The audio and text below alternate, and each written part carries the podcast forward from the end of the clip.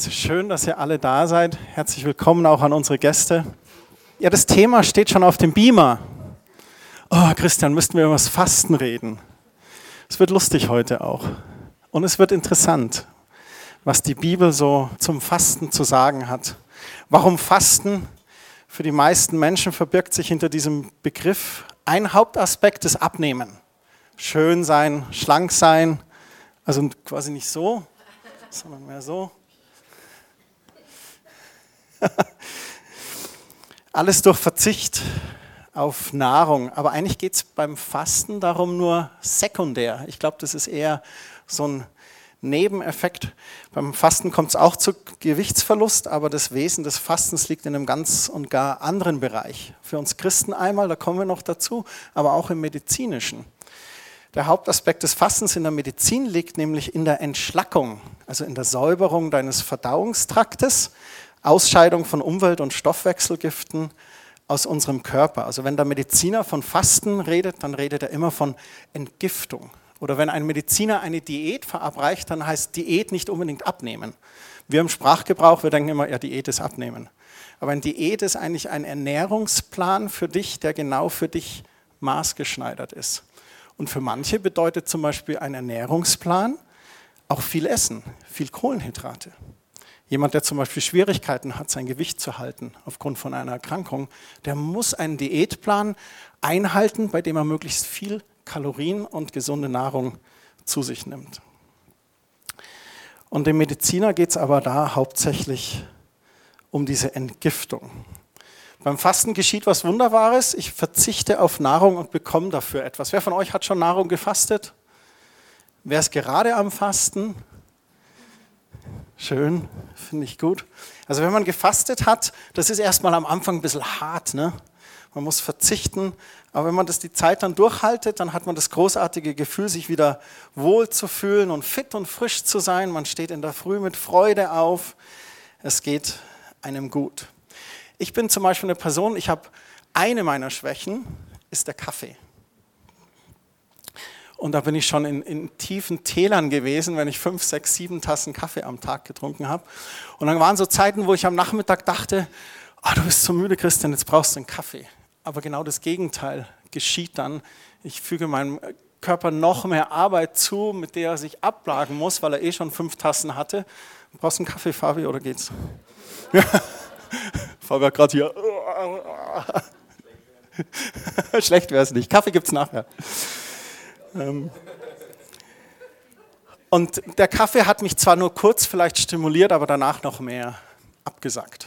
Und ich habe dann versucht, Kaffee reduzieren. Momentan habe ich so eine Kaffeereduzierphase. Ich versuche das auf eine Tasse zu beschränken. Gelingt mir nicht immer, aber auch weil der Kaffee zum Beispiel bei mir den Effekt des Sodbrennens hat. Und wenn ich dann wenig Kaffee trinke, dann fühle ich mich auch fitter, dann fühle ich mich besser, fühle ich mich gesund. Genau. Wisst ihr, was mit eurem Körper beim Fasten passiert? Also das Interessante ist, dass sich nicht nur der Körper erholt, sondern auch dein Geist, deine Seele, deine Psyche, dein, dein Inneres. Man fühlt sich danach leistungsfähiger, nicht nur körperlicher, sondern auch der Geist wird sensibler. Man schult schon die geistlichen Sensoren. Interessanter Beweis, wie du ist zum Beispiel das Beispiel, wenn du ganz bewusst mal auf Zucker und Nachsalzen verzichtest. Gibt es irgendwelche Nachsalzer bei uns? Ich bin bekennender Nachsalzer. Außer meine Frau ist verliebt. Und das ist sie natürlich. Jetzt müsst ihr nachdenken, dass ihr das, na egal. Ähm, und wenn du aber mal ganz bewusst auf Zucker und Nachsalzen verzichtest, dann merkst du, wie dein Geschmack wieder zurückkommt. Weil unser Geschmack durch das viele Zucker und Salz ist eigentlich so auf dieses, äh, man braucht das Salz, damit der Geschmack rauskommt. Und das stimmt schon. Also eine Suppe oder Gemüse braucht schon so diese Prise Salz. Aber wenn du ständig dann nur Salz oder Pfeffer, es gibt auch so Pfeffermühlenfans, überall kommt Pfeffer drüber. Eigentlich schmeckt es nur nach Pfeffer, aber nicht mehr nach Kartoffel oder nach Bohne oder nach Fleisch. Und da kann man dann sich sensibilisieren. Die Feinheit für den Geschmack kommt zurück. Und es ist ganz interessant, ich hatte was gelesen, da hat einer unseren Verdauungstrakt mit einem Motor verglichen. Also es ist quasi wie so ein Auto und du hast den Motor und dann musst du auch den besten Treibstoff einfüllen, damit du gut fährst. Vor allem den richtigen Treibstoff. Also wenn der Motor einen falschen Sprit bekommt oder gar nicht mehr funktioniert oder zu wenig Öl oder altes, schlechtes Öl hat, dann knallt und stinkt es oder das Auto fährt überhaupt nicht mehr. Und unsere Verdauung ist der Motor unseres Stoffwechsels. Fängt an beim Mund, Speiseröhre, Magen, Dünndarm, Dickdarm, After, also Eingang und Ausgang. Ein Arzt hat dann geschrieben, es ist ganz einfach, ob man weiß, ob es der Verdauung oder dem Stoffwechsel gut geht. Das ist wie beim Motor. Wenn es beim Motor kracht und stinkt, dann ist was nicht in Ordnung. Und genauso ist es auch bei der Verdauung. Da kann es im Extremfall auch mal knallen und stinken. Bei zu viel Säure bekommen wir Sodbrennen. Bei zu vieler und zu falscher unverdauter Nahrung, da fault und gärt es im Darm. Dann kann es zu Schmerzen, Verdauungsstörungen kommen. Bis hin zu ungewollten Winden ist der medizinische Ausdruck, die dann sehr peinlich sind. Wenn du zu viel Wind hast, darfst du demnächst nicht mehr in die Innenstadt, wenn dein Körper zum Beispiel keine blaue Plakette hat. Kann dir passieren, wobei ich gestern gelesen habe, dass die blaue Plakette wahrscheinlich auch nicht mehr reicht. Wenn wir fasten, dann fokussieren wir uns auf gesunde Nahrungsmittel und auf Wasser und das dankt uns unser Körper sehr, sehr, sehr. Beginnt zu entschlacken, zu entgiften, wir fühlen uns fitter, geistlich leistungsfähiger. Und wenn wir bewusst fasten, dann kommt auch meistens ein Lerneffekt zugute. Wir kennen vielleicht einige von uns diesen Jojo-Effekt von Diäten. Du machst mal eine Diät, danach ernährst du dich wieder wie vorher und dann hat es eigentlich gar nichts gebracht. Und es ist ein ewiges Auf und, und Ab. Aber wenn wir bewusst fasten oder bewusst Nahrung umstellen oder mehr Bewegung auch hinzufügen, dann fangen wir an nachzudenken und wir justieren vielleicht etwas nach. Dann denkt der Christian vielleicht doch, fünf Tassen Kaffee sind nicht gut, vielleicht nur zwei. Oder überhaupt Tee statt Kaffee. Oder weniger Zucker, weniger Alkohol oder gar kein Alkohol mehr. Man erkennt eigentlich, was den Körper belastet oder was, was, was man nachjustieren ähm, muss. Zum Fasten ist auch noch zu sagen, wenn man so ein intensives Fasten oder Heilfasten durchführen möchte, dann ist es echt empfehlenswert, auch im Vorfeld mit dem Arzt zu sprechen. Falls jemand es vorhat oder man ist sehr motiviert und sagt, ja, ich möchte jetzt so richtig fasten, dann informiert euch bitte wirklich, wie man gesund und gut fastet, gerade wenn man so ein intensives Fasten macht. Das nur eingangs so ein bisschen zum Fasten. Also es ist Gewichtsreduzierung, eigentlich Entgiftung, aber auch Sensibilisierung. Und jetzt möchte ich mit euch in die Bibel schauen, was in der Bibel übers Fasten steht. Und es gibt ein sehr bekanntes Kapitel und das ist Jesaja 58. Und da möchte ich mit euch beginnen zu lesen in Jesaja 58, Vers 1.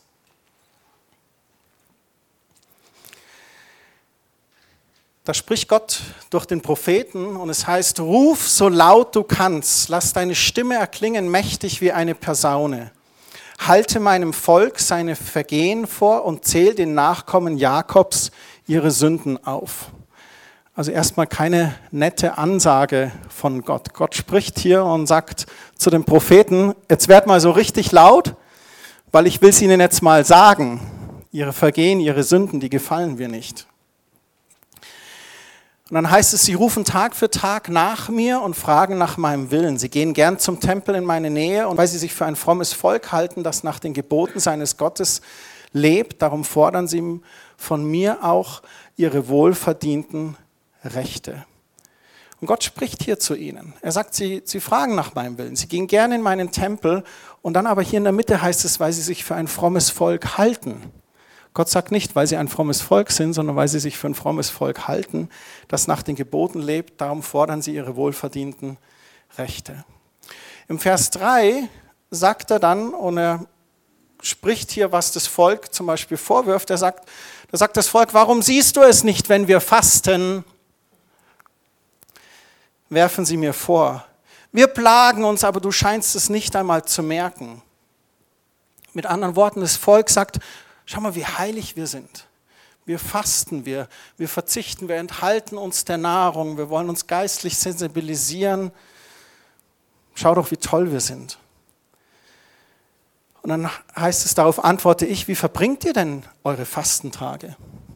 Ihr geht wie gewöhnlich euren Geschäften nach und treibt eure Arbeiter noch mehr an als sonst. Ihr fastet zwar, aber gleichzeitig zankt und streitet ihr und schlagt mit roher Faust zu.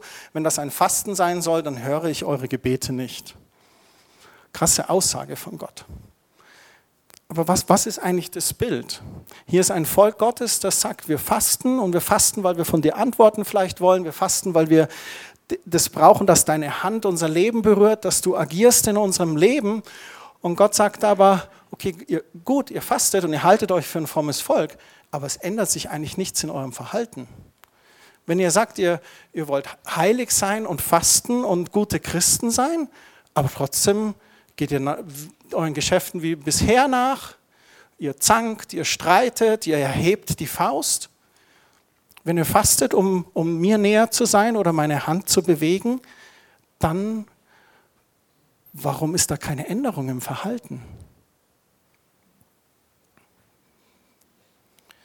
Im Vers 5, da heißt es dann, denkt ihr mir einen Gefallen zu tun, wenn ihr euch selbst quält und nichts esst und trinkt, wenn ihr den Kopf hängen lässt und euch in Trauerkleidern in die Asche setzt? Nennt ihr so etwas Fasten? Ist das ein Tag, an dem ich der Herr Freude habe? Und das finde ich ganz interessant.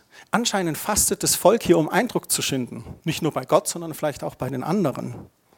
Das wäre wie wenn wir uns heute Morgen äh, begrüßen würden und, hi Brigitte, wie geht's dir? Und Brigitte sagt, mein Christian, wie geht's dir?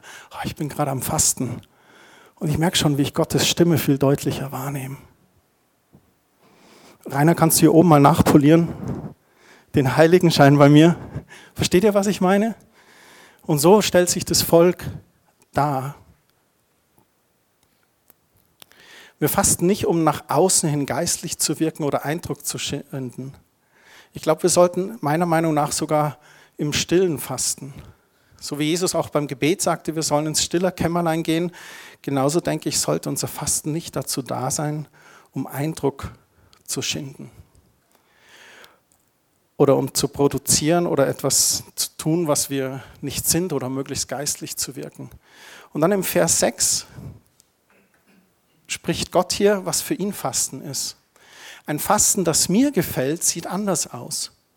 Löst die Fesseln der Menschen, die ihr zu Unrecht gefangen haltet. Befreit sie vom drückenden Joch der Sklaverei und gebt ihnen ihre Freiheit wieder. Schafft jede Art von Unterdrückung ab. Gebt den Hungrigen zu essen, nehmt Obdachlose bei euch auf. Und wenn ihr einem begegnet, der in Lumpen herumläuft, gebt ihm Kleider. Helft, wo ihr könnt und verschließt eure Augen nicht vor den Nöten eurer Mitmenschen. Das finde ich sehr interessant. Wenn wir das so lesen, diese Verse 6 und 7, dann sind das all die Dinge, die Jesus auch in der Bergpredigt anspricht. Den Nächsten zu lieben, für ihn da zu sein. Wie im Gleichnis vom barmherzigen Samariter sogar, der, der mir vielleicht verfeindet ist, dem zu helfen, der in Not ist. Und was er auch hier sagt, gebt dem Hungrigen zu essen oder gebt ihm Kleider. Wenn wir fasten, dann verzichten wir ja auf etwas. Und wenn wir auf etwas verzichten, sparen wir eigentlich Geld. Vielleicht fastest du zum Beispiel Alkohol. Kannst du dir ja vornehmen. Ich trinke jetzt mal zwei Monate nichts. Kannst mal schauen, was dann auch abgeht oder so. Oder wie man auf einmal Lust auf ein Bierchen dann doch hat oder dergleichen. Ähm, ich trinke auch Alkohol, aber es ist wichtig, einen gesunden Umgang mit Alkohol zu haben. Da sind wir uns einig, denke ich. Ne? Aber angenommen, du tust halt zwei Monate kein Geld für Alkohol ausgeben, dann tut es einfach in eine Spardose. Und am Ende spendet es ans Blaue Kreuz. Und das ist das, was mit dem Fasten hier gemeint ist. Dass dort, wo du den Verzicht hast, vielleicht da auch etwas Gutes zu tun. Und ich glaube, mit Fasten ist auch gemeint, wenn ihr fastet, dann müsste eigentlich eine geistliche Sensibilisierung da sein. Und wenn ihr geistlich euch sensibler seid, dann müsst ihr eigentlich die Werke tun, die ein Christ so tut. Die er hier beschreibt. Was wunderbar schön ist, die folgenden Verse, Vers 8 und 9 möchte ich mit euch noch lesen. Da kommt dann eine Verheißung. Also im Vers 6 und 7 beschreibt er, was eigentlich richtiges Fasten ist. Und dann sagt er, wenn ihr das tut, dann wird mein Licht eure Dunkelheit vertreiben wie die Morgensonne und in kurzer Zeit sind eure Wunden geheilt. Wow. Finde ich eine ganz krasse Aussage, auch gerade in Bezug auf Heilung.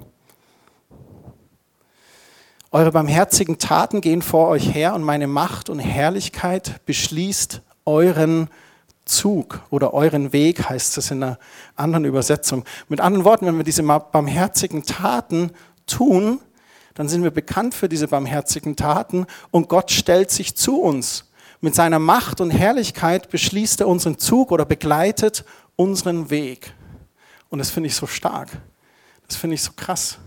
Möchtest du Gottes Macht und Herrlichkeit auf deinem Weg erleben? Dann tu einfach das, was im Vers 6 und 7 ist. Löse Fesseln der Menschen, befreie vom drückenden Joch der Sklaverei, gib dem Hungrigen zu essen, nimm Obdachlose bei dir auf, gebt Kleider, helft, wo ihr könnt, verschließt eure Augen nicht vor den Nöten eurer Menschen. Dann wird mein Licht eure Dunkelheit vertreiben. In kurzer Zeit sind eure Wunden geheilt. Meine Macht und Herrlichkeit wird euren Weg begleiten. Was für eine wunderbare Verheißung.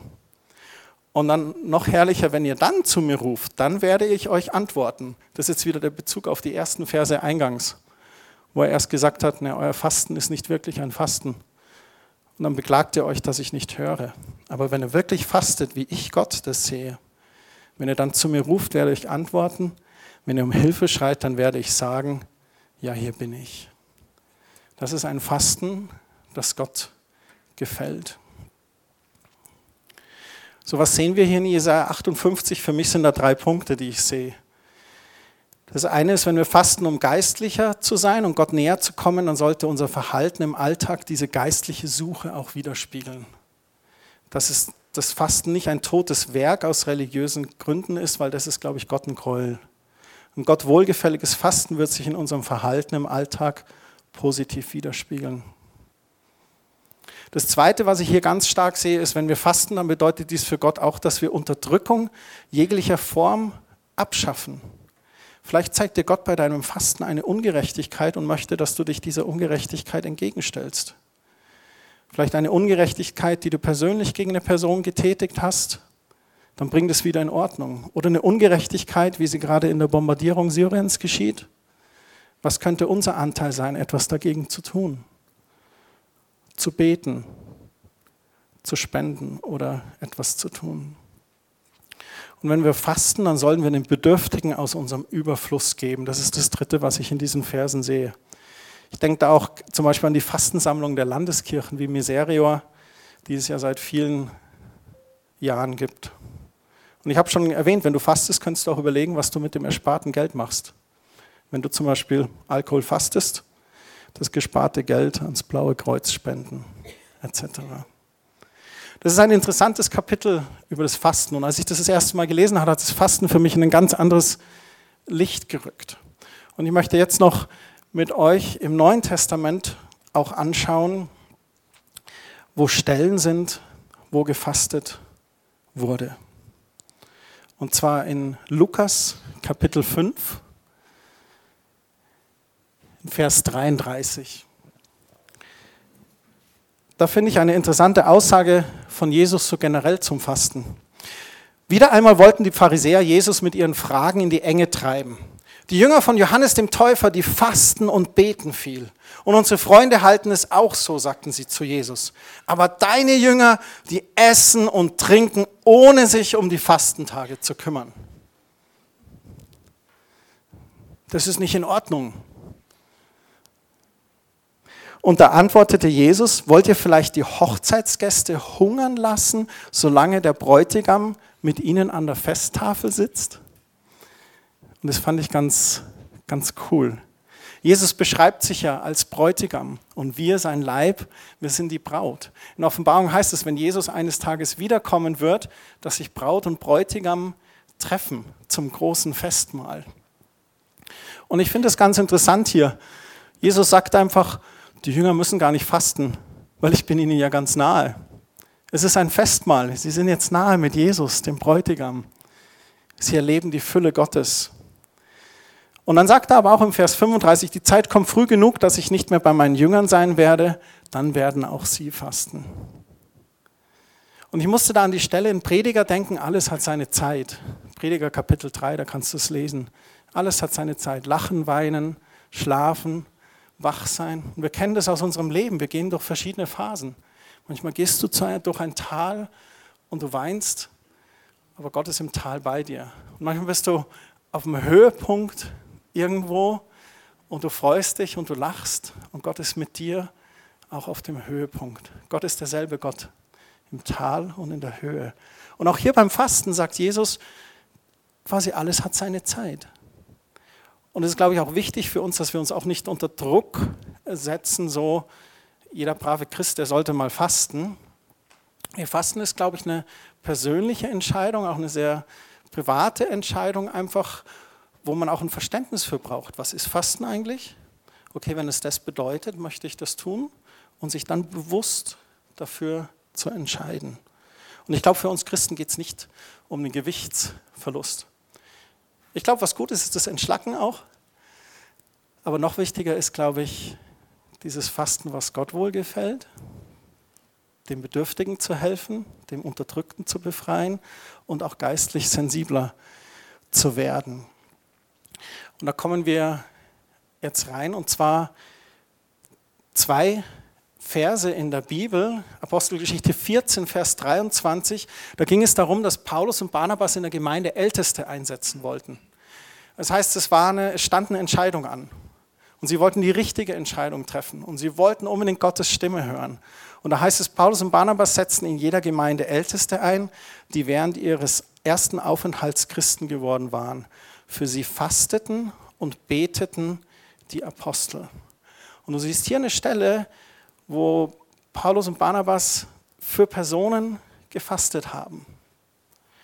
Und äh, ich habe das auch schon getan. Ich habe zum Beispiel auch ein, schon eine Fasten- und Gebetszeit für Personen, die sehr krank waren, gemacht, um für sie zu fasten. Ihr kennt sicherlich das Buch Esther in Esther Kapitel 4, Vers 16. Was ist die Situation vom Buch Esther? Ähm, Esther wurde ausgewählt vom König als Braut und sie kam dann darauf, dass es einen Mann gab, der eine Verschwörung angezettelt hatte und das Volk der Juden auslöschen wollte und hat dem König Artaxerxes eine Lüge erzählt. Und Esther hat sich berufen gefühlt, den König anzusprechen. Nun war es damals so, dass der König dich gerufen hat. Wenn jetzt Inga Esther wäre und ich der König, dann würde ich sagen, Inga, ich möchte dich sehen oder Inga, ich möchte mit dir sprechen. Inga hätte zur damaligen Zeit nie gesagt, hey Christian, kann ich mit dir? Ich meine, Gott sei Dank, wir schicken einfach WhatsApp, ne? haben wir kein Problem. Ähm, und sie hat allen Mut zusammengenommen und hat gesagt, nee, ich will mich dem König zeigen. Und dann hatte der König sein, sein Zepter und je nachdem, wie er das bewegt hat, hieß es, komm näher oder nicht. Und dann heißt es in Esther 4, Vers 16, da hat sie zu Mordecai gesprochen, da heißt es so, geh hin, versammle alle Juden, die in Susan anwesend sind und fastet für mich drei Tage lang bei Tag und Nacht, esst und trinkt nicht und auch ich will mit meinen Mägden so fasten. Und nach dieser Fastenvorbereitungszeit, dann will ich zum König hineingehen, obgleich es nicht nach dem Gesetz ist. Und dann sagt sie auch noch, komme ich um, so komme ich um. Ganz krass. Ich will für mein Volk Helfer sein und selbst wenn ich dabei umkomme. Die Geschichte geht gut aus. Nach diesen drei Tagen Fasten geht sie zum König. Sie findet Wohlgefallen, erklärt ihm das und der König sagt, äh, reagiert dann, das Volk wird bewahrt und äh, der Urheber wird dann hingerichtet.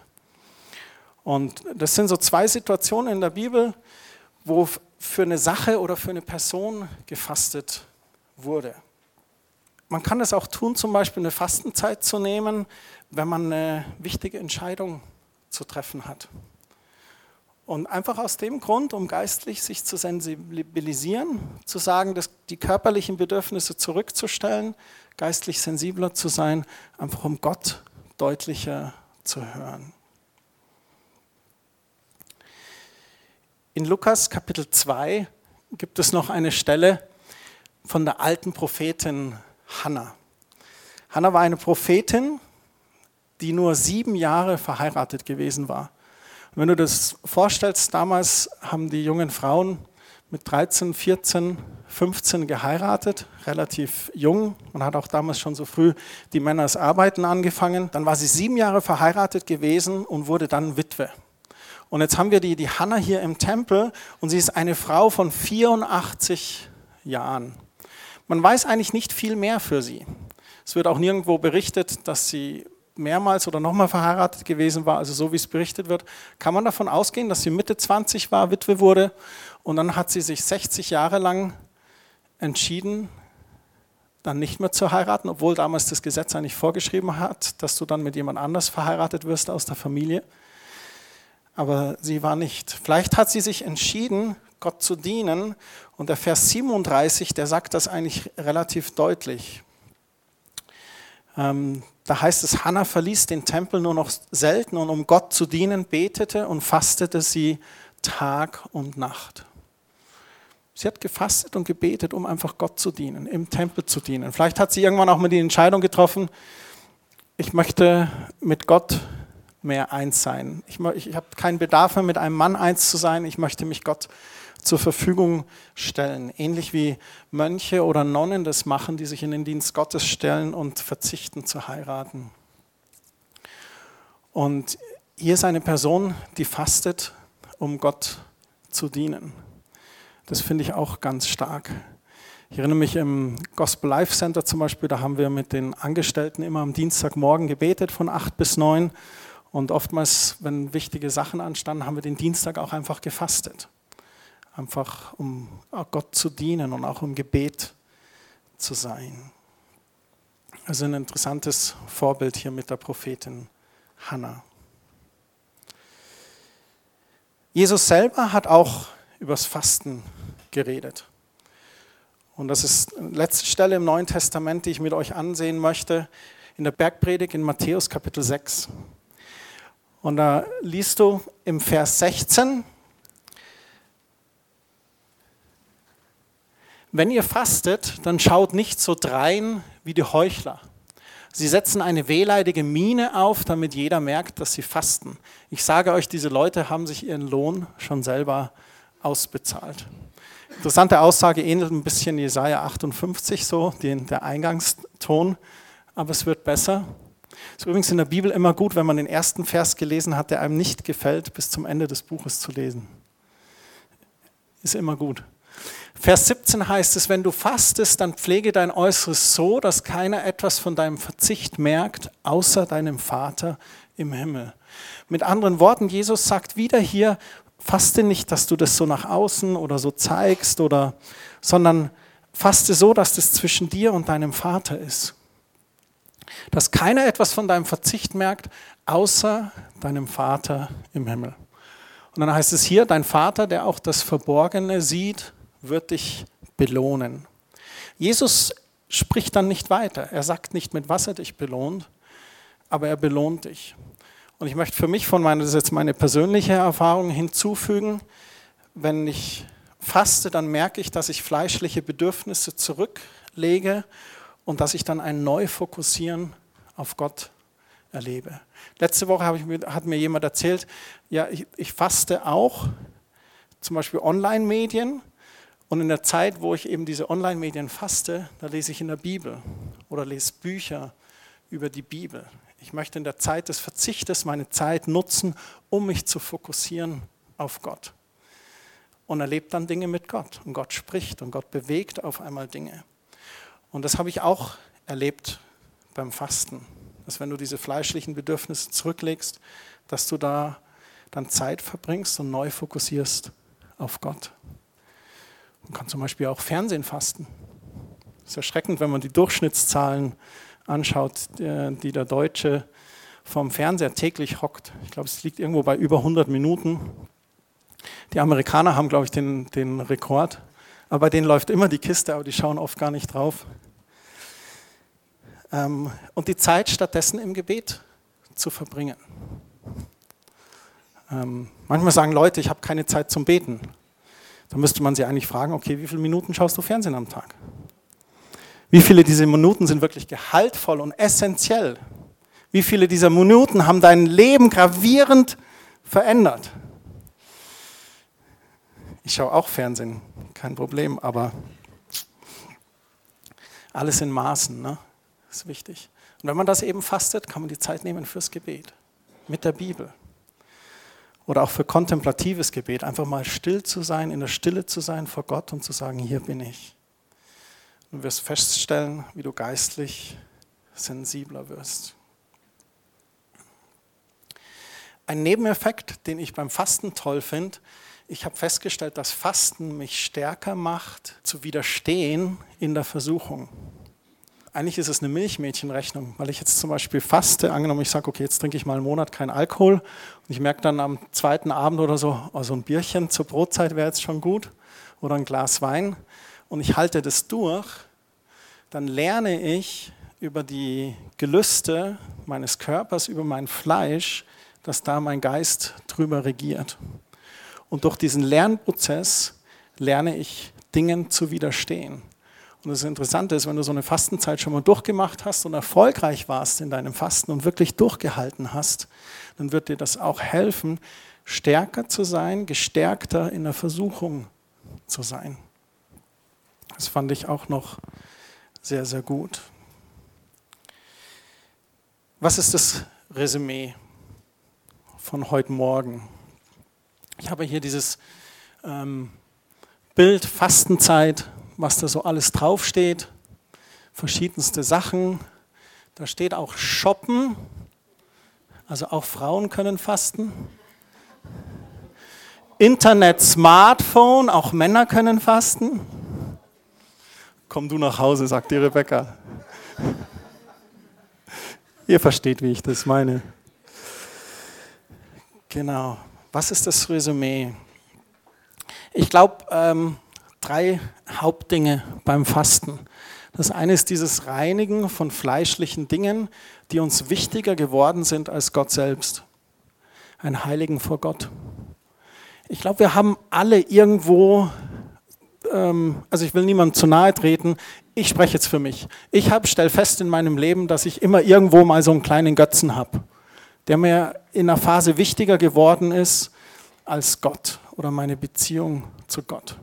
Und es muss nicht immer so was Massives sein. Es muss dann nicht gleich sein, dass du pornosüchtig im Internet bist oder Alkoholiker wirst oder so. Oft sind es so diese ganz kleinen Dinge, die sich einschleichen. Und wenn du überlegst zu fasten, vielleicht jetzt noch auch in dieser Fastenzeit und in Vorbereitung auf Ostern, dann schau doch einfach mal dein Leben an. Überleg doch mal, Mensch, was hat, wenn Gott diesen Stellenwert hat, was haben dann die anderen Dinge? Wo liegt das Fernsehen? Ähm, wo liegt meine Frau oder meine Beziehung? Oder meine Arbeit, meine Karriere. Männer. Welchen Stellenwert hat das? Und dann zu sehen, okay, was, was könnte ich da vielleicht ein bisschen fasten? Wir, rennen, wir Männer, wir rennen für die Arbeit, machen wir alles Mögliche. Und wenn wir unsere Frauen bitten, die Perlatoren zu reinigen, dann vergeht eine Woche, noch eine Woche, eine dritte Woche. In der vierten Woche liegt dann eine Rechnung vom Handwerker auf dem Tisch. Zehn Perlatoren ausgewechselt, 134 Euro. Da kann Job oder Arbeit auch zum Götzen werden. Selbst eine Beziehung kann zum Götzen werden. Kerstin hat mir ganz am Anfang gesagt, Christian, ich werde Jesus immer mehr lieben als dich. Und Gott sei Dank hatte ich in dem Moment auch Jesus sehr, sehr lieb und ich habe gesagt, ich verstehe genau, was du meinst. Jesus wird immer einen höheren Stellenwert haben in meinem Leben als jede Person auf dieser Welt. Wenn es für dich gerade schwierig ist zu verdauen, nimm es einfach mal mit. Welche Position? Oder gibt es eine Person, die höher als Jesus sitzt in deinem Leben? Und beim Fasten kann man dann ganz bewusst so diese kleinen Götzen oder die Götzen, die sich einschleichen, mal so ganz bewusst in Angriff nehmen und sagen, okay, nee, jetzt vier Wochen mal nicht oder vier Wochen reduzieren. Das Zweite, was Fasten, glaube ich, bewirkt, ist dieses Neufokussieren, ein geistliches Sensibilisieren. Man hört Gott beim Fasten deutlicher, die Leidenschaft für Jesus wächst und es schafft Raum für Gott und seine Stärke in uns. Ganz wichtiger Punkt.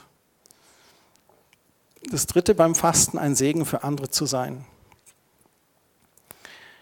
Man konsumiert nicht mehr, sondern man fängt an zu geben.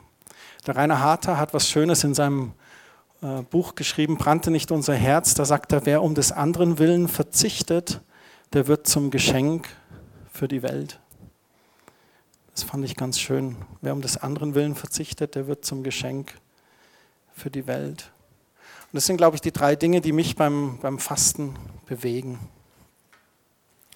Reinigen von fleischlichen Dingen, ein Neufokussieren, geistliches Sensibilisieren und Segen für andere zu sein. So, meine Frage heute Morgen, was könntest du fasten? Und wir haben schon gelesen, Fasten bedeutet nicht unbedingt nur Verzicht, sondern auch jemand anderem etwas Gutes zu tun. Statt dir etwas Gutes zu tun, den anderen etwas Gutes zu tun. Jesus, ich danke dir für diese Zeit, die wir auch gerade im Kirchenjahr erleben, für diese Osterzeit. Ich danke dir für diese Vorbereitungszeit. Das Fasten im Kirchenjahr gibt es eben hauptsächlich auch aus dem Grund, um uns vorzubereiten auf das Osterfest, was der Höhepunkt ist. Weihnachten ist herrlich mit Jesus als Kind in der Krippe, der Erlöser kommt auf die Welt. Aber Jesus kommt auf die Welt, um ans Kreuz zu gehen, für unsere Sünden zu sterben, unsere Krankheit zu tragen, Erlösung für uns zu erwirken und um, nach drei Tagen aufzuerstehen. Und Jesus, du hast dieses Wunder vollbracht. Und ich danke dir dafür so sehr. Jesus, unser Wunsch ist immer mehr von dir zu erleben in unserem Leben. Unser Wunsch ist, dir ähnlicher zu werden. Unser Wunsch ist, dass dein Geist immer mehr Raum hat in unserem Leben. Mehr von dir und weniger von uns. Bitte ich, dass du mit uns gehst diese Woche. Bitte, dass du jeden Einzelnen beschützt. Wir beten auch für die, die heute nicht da sein konnten sie krank sind oder arbeiten oder andere Dinge tun, sei du auch bei ihnen und begleite uns mit deiner Weisheit auch diese Woche. In Jesu Namen. Amen.